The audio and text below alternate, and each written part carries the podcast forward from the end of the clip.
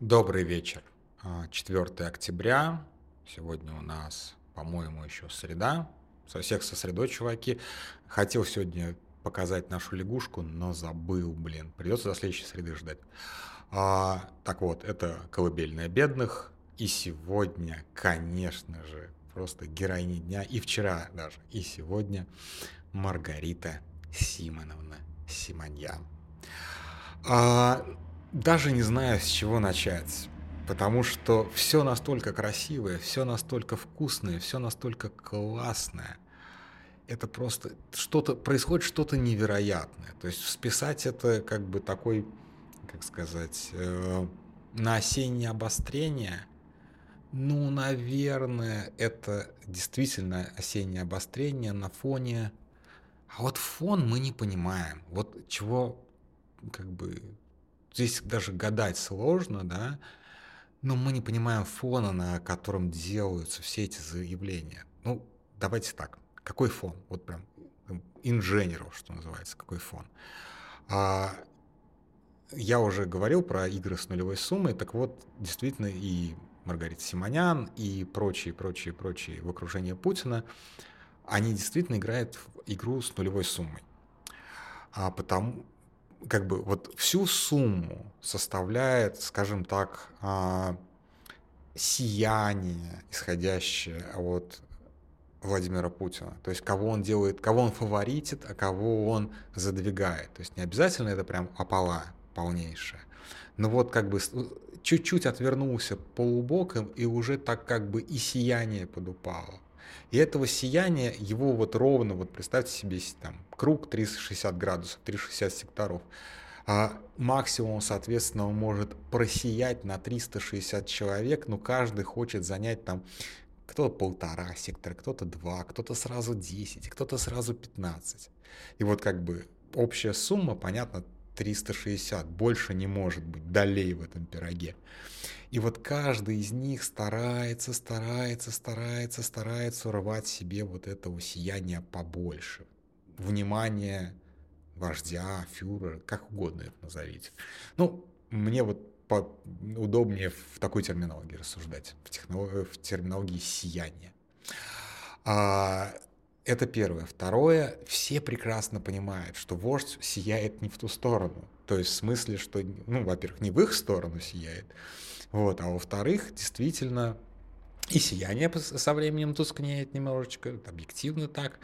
А во-вторых, как бы все понимают, что а, когда они идут вслед за сиянием, вслед за вождем, обратной дороги во тьму нет для них. То есть они неразрывно связаны с вождем. И они, они немножечко в истерике, потому что они видят, что вождь принимает ну, мягко говоря, спорные решения, а где-то неправильные. Причем я не про войну в целом, а про вообще, в принципе, текущую ситуацию.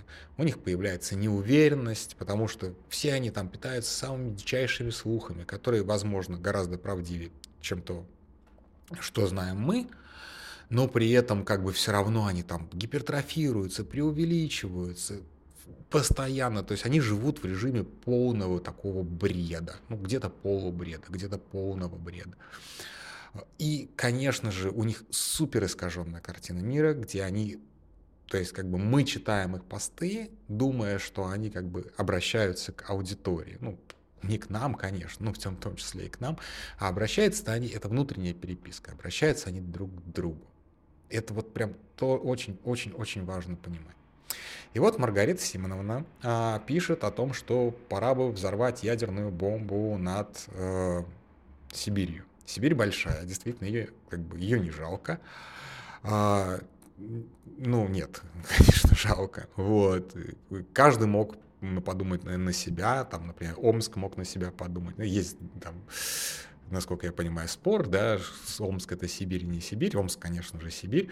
А, ну вот, как бы взрывать над Омском или все-таки над Новосибирском? Вот где, как бы, давайте голосование в комментариях, над каким городом лучше взорвать ядерную бомбу.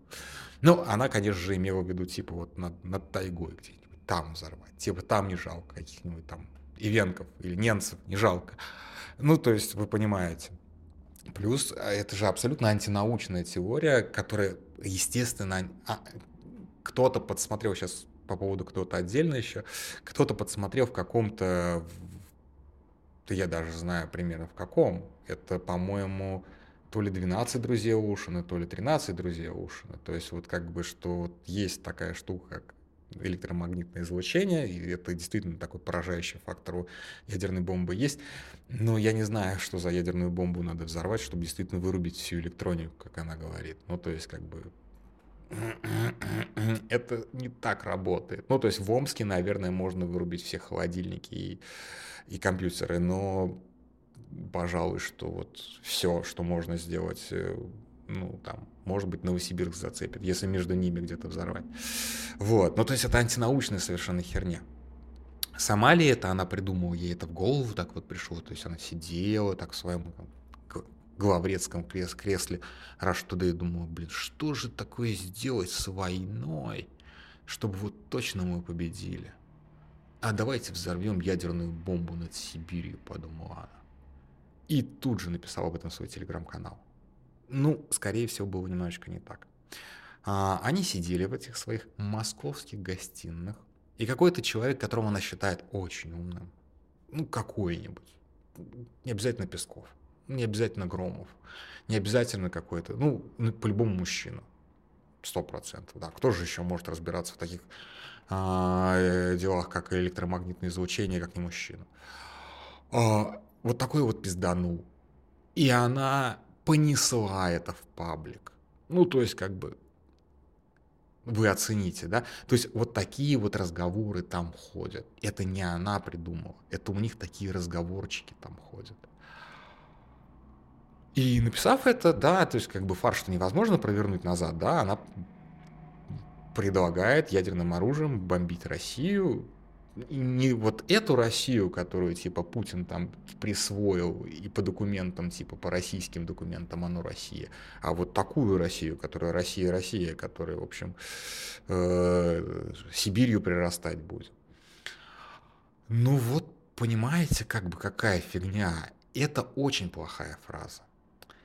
И вот тут-то сияние в ее сторону может померкнуть причем может померкнуть непоправимо и необратимо. Даже так, я даже так скажу.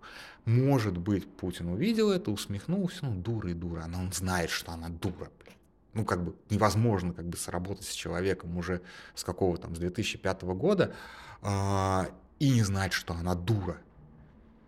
И он мог там, типа, криво усмехнуться и сказать, хрен с ним. Но она испугалась что вот сейчас Путин там подумает, что она не как бы, что она там сморозила недопустимую херню, и все, она как бы она попадет, ну, не в полу, а вот отодвинут ее. И у нее истерика. Вот сейчас она находится в настоящей стопроцентной истерике, она мечется, она не знает, что делать. Вот она там жалуется на, на тех, кто на нее пожаловался, попросила э, пиар-обслугу Кадырова написать пост в ее защиту. А, вот, вот это вот, вот это вот всю, короче, вот все вот это вот, оно работает, работает, работает. Это еще, наверное, не финал. Еще что-нибудь будет. Давайте немножечко вспомним, кто такая Маргарита Симоновна. Симоновна. Ну, все сразу же ее вспоминают, как она врала во время а, захвата Беслана, когда она выдавала при стопроцентном понимании, что это ложь полнейшая. Она прямо с места событий выдавала официальную версию, втрое или в пятеро занижая количество заложников захваченных а, в школе, а, и типа вот после этого у нее началась карьера. Как бы, наверное, да, наверное, она таким образом попала на заметку, но там еще был очень-очень важный момент, который мне кажется более, ну, как бы ключевым. А, Россия действительно хотела запустить такое вот свое иновещание, типа как мягкая сила. А, чтобы такой был телеканал, который вот рассказывает все то же, что рассказывают все остальные каналы, ну, типа немножечко как бы с упором на Россию. А, и задачу эту спустили на такому очень достаточно в свое время влиятельному чиновнику в Медике Михаил, Михаил Лесин. И он нашел ее, и он ее поставил, когда ей было 25 лет. То есть, как бы, ну, я не буду сейчас как бы говорить о том, что там типа Михаил Лесин просто любовницу устроил. Может быть, он как бы вообще говорит, что он геем был. Ну, то есть, как бы здесь ну, это, не то, что я не верю в это, это на самом деле самое простое объяснение. Но вот Лесин почему-то решил, что вот Марго справится. Я не знаю почему. Вот это было искренне, как бы такое чис- чистое решение Лесина. А Маргарита Симонян очень действительно любила Лесина, считала его благодетелем до конца как бы дней своих. Действительно, как бы, ну, он ее благодетель. Он ее поднял, из грязи вытащил, одел обул, посадил в московские гостиные. Помните, что случилось с Лесиным? Вряд ли вы помните, но его забили до смерти палками в Вашингтоне. Ну, то есть, как забили до смерти в палками? Полиция очень долго рассматривала это дело, а потом пересматривала это дело, а потом еще раз пересматривала это дело, и пришли, пришли к выводу, что эти травмы он нанес себе сам. То есть, э, с разных сторон. То есть, как бы упал на нож и так 25 раз. Отличный вывод. Как бы не хочу как бы уходить здесь в конспирологию, но мне кажется, что мне любые такие смерти, что там Березовского, а, что, собственно, вот Лесина, мне они как бы, мне сложно ну, слишком много таких вот естественных смертей происходит с людьми, которые так или иначе, ну, не то, что выпали из российской элиты. Ну, а что он там делал в Вашингтоне? Ну, съебался. Он съебался. Он в 2015 году, когда после Крыма, он просто свалил. Вот, поэтому как бы Чубайс, наверное, Чубайсу, наверное, тоже не стоит как бы драться на улице палками, потому что вот как бы тоже полиция так посмотрит на него и скажет, ну, этот э, эксперт, как там, э, Бристольского университета, или где он там, он как бы вот вышел на улицу и 25 раз ударился палкой и умер от этого. Ну, то есть вот такая версия будет. А, я думаю, что даже если, даже если, правда, никто Лесина не убивал, все равно его смерть там внутри вызвала просто невероятный испуг. То есть, как бы, ну, то есть, частичная верность Путину и отсутствие перебежчиков, она как раз и объясняется такими судьбами, типа Лесин. То есть, может быть, Путину дико повезло, что его бывшие подчиненные так вот странно умирают, а складывается репутация, да, понимаете, складывается репутация, что лучше не бежать, а то и, и тебя тоже ждет странная смерть. Вот, соответственно, благодетель погиб при невыясненных обстоятельствах. Благодетель, который, возможно, был предателем. Разумеется, она из кожи вон выпрыгивает, чтобы доказать, что она самая верная, чтобы просто как бы преданнее ее просто никого нет. Совершенно нормальное поведение, при том, что она действительно далеко не гений. То есть она реально тупая. Ну, как бы, да. Вот. Соответственно, а, про сам э, телеканал Rush Today тоже интересно. Он же не, далеко не сразу был таким вот агаутелом. Я прекрасно помню телеканал Rush Today начало там 2000, ну, когда он только запустился. Это был либеральнейший телеканал. Я вам вот просто не вру и не шучу сейчас. А камера Rush Today была на любом оппозиционном митинге, даже на самом микроскопическом. Освещали все протесты. То есть показывали иностранному зрителю, что в России нормальная демократия, что вот здесь есть оппозиция, которая протестует с вот такими вот лозунгами.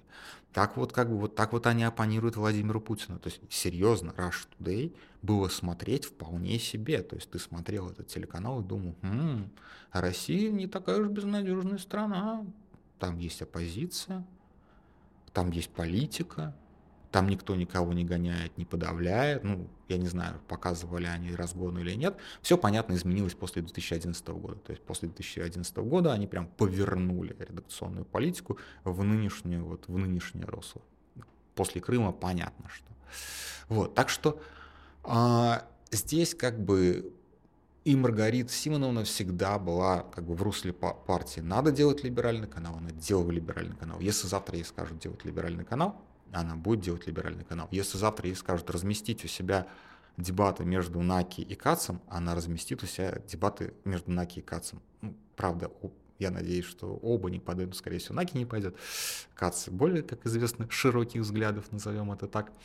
А, ну так вот, да, то есть это, в общем-то, такая вот как бы судьба человека.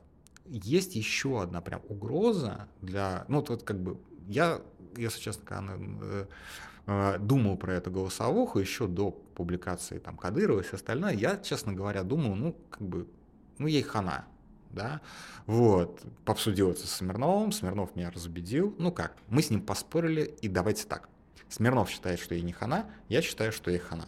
Вот, то есть, как бы, я не знаю, будет сегодня голосовуха Смирнова или нет, но вот мы уже поспорили, я об этом споре рассказал. Он считает, что как бы нет такого преданного человека в, в нынешних условиях никто как бы сливать не будет.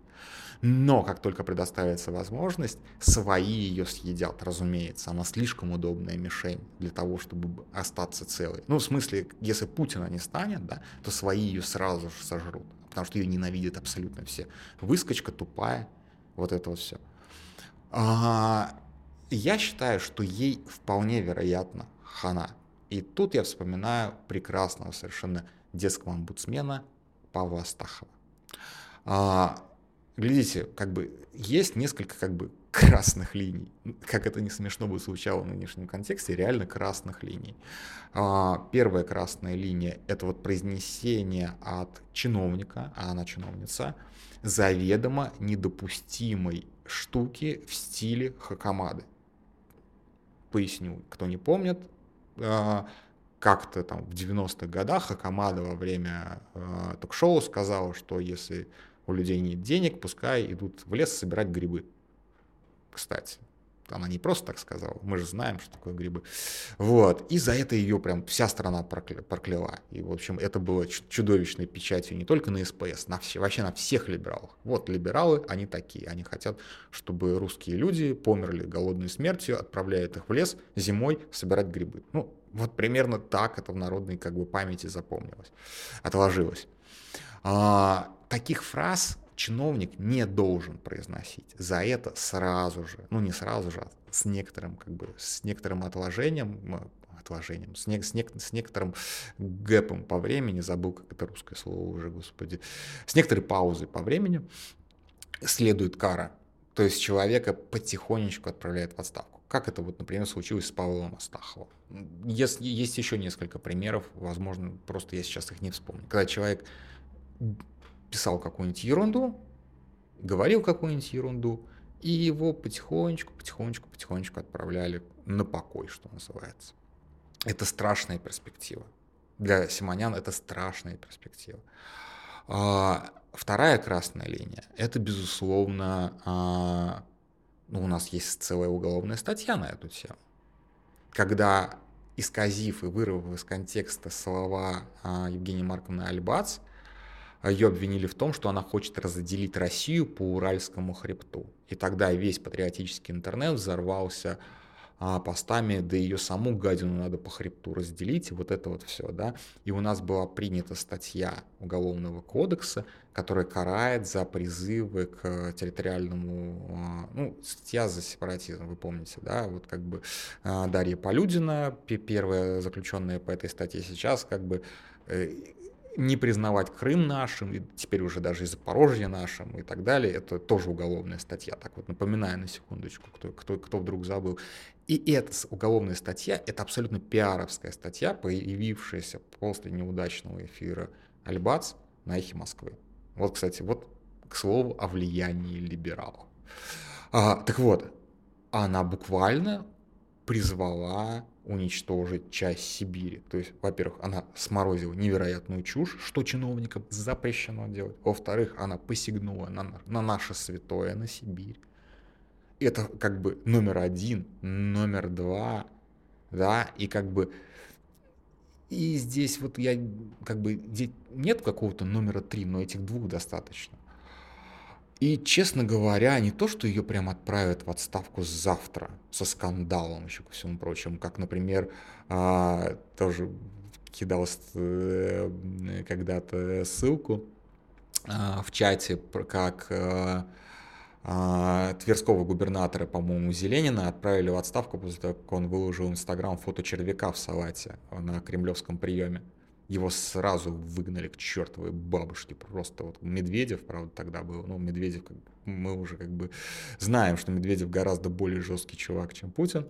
А вот его выгнали за, как, за, за некомпетентность или еще какой-то с такой формулировкой чуть ли не на следующий день после этого э, инстаграмной фотки. Вот как бы сморозил чушь, пошел нахер на мороз. Это нормальная логика самосохранения Кремля. Не потому, что там терпеть не могут тупость. Они терпели Симонян с 2005 года. А потому что не надо создавать на голом месте плохого пиара в, в, в, вроде вот Хакамадовского, пусть, пусть едят грибы. То есть они реально боятся, что кто-нибудь скажет, что да, раз у них денег, не, раз у них нет хлеба, пускай они едят пирожное. Они действительно боятся, что кто-нибудь скажет такую фразу, народ все поймет правильно, и с этого что-то начнется. Потому что народ не проймешь ни войной, там, ни инфляцией, ничем. Но одна обидная, неприятная фраза вроде этой, и все может покатиться, потому что эта фраза становится мемом, а мемы это то, что это самое разрушительное, что есть, это мемы. Вот мем может уничтожить путинский режим. Мем про Симонян, который собирается бомбить ядеркой Сибирь, это страшная штука. Так что вполне вероятно, вот ставок делать не буду, но вот наш спор со Смирновым попрут ее или не попрут. И, как бы, по крайней мере, как бы, выпадет она из фавор или не выпадет. Вот мы и посмотрим, кто из нас, э, я или Смирнов, лучший политический аналитик и кремлинолог. На этом все. Спокойной ночи.